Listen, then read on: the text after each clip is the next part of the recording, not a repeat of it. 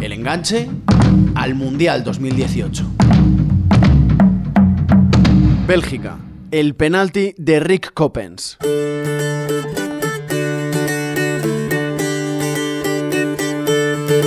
Francisco Izuzquiza. Son rápidos, te sorprenden y solo planean tácticas dañinas para su rival. Son diablos. Esto lo comentó Pierre Valkiers, periodista de la revista La Vida Deportiva, en su crónica de un Bélgica-Holanda disputado nada menos que en 1906.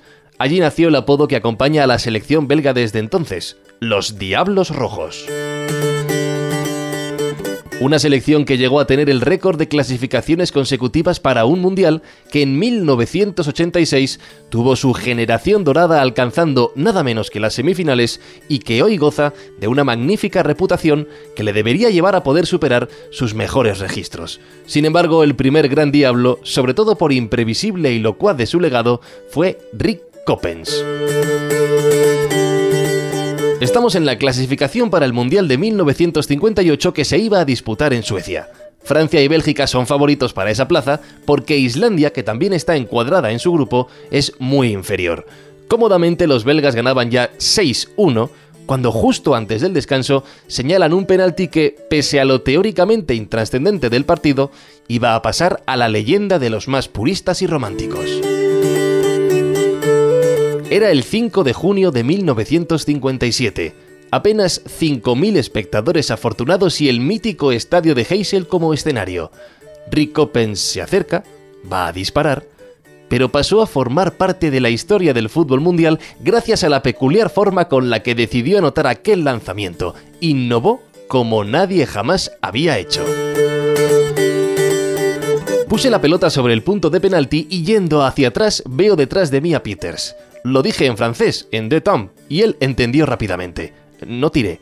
Le di el pase, él me la devolvió y marqué. Eh, fue fácil, no me preguntes por qué y cómo sucedió. Estábamos felices por la goleada, pero aquello no lo habíamos acordado de antemano. Esto explicó Coppens sobre su obra de arte, pues allí había nacido el penalti indirecto.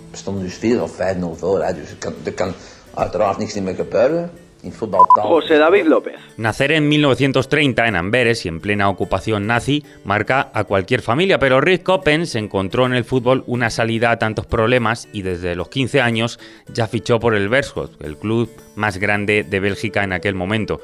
Aseguran que fue el primer delantero verdaderamente extravagante del fútbol belga, pues se atrevía a hacer lo que nunca se había visto antes.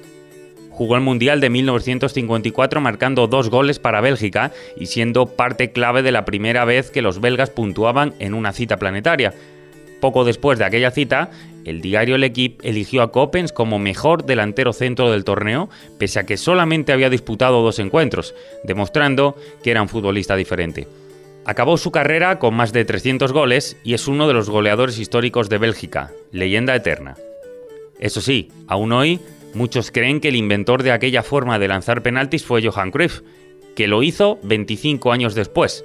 Sin embargo, aquel penalti indirecto sirvió a Coppens, fallecido hace tres años, para subsistir eternamente en el mundo del fútbol.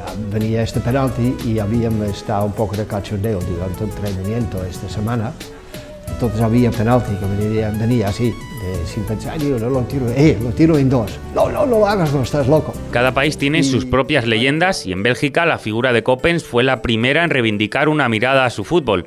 Su habilidad para anotar, regatear, definir y sobre todo imaginar supuso un golpe de efecto al prototipo del futbolista visto hasta la época. Como ídolo, fue el referente de toda una generación belga que pudo contemplar su fútbol.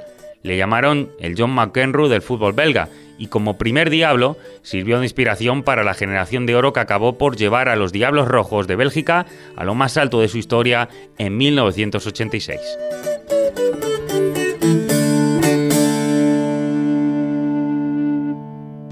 El enganche al Mundial 2018.